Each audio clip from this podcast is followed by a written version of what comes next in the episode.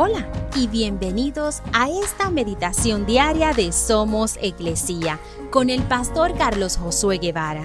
Mi nombre es Magali Méndez y queremos darte las gracias por permitirnos traer esta palabra de bendición a tu vida el día de hoy.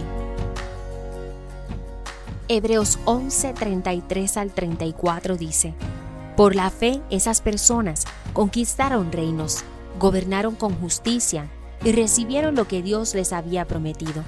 Cerraron bocas de leones, apagaron llamas de fuego y escaparon de morir a filo de espada.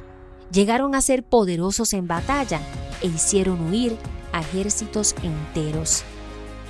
Es difícil tener fe en Dios en momentos de necesidad, cuando te sientes desesperado por solucionar eso que causa angustia y desesperación.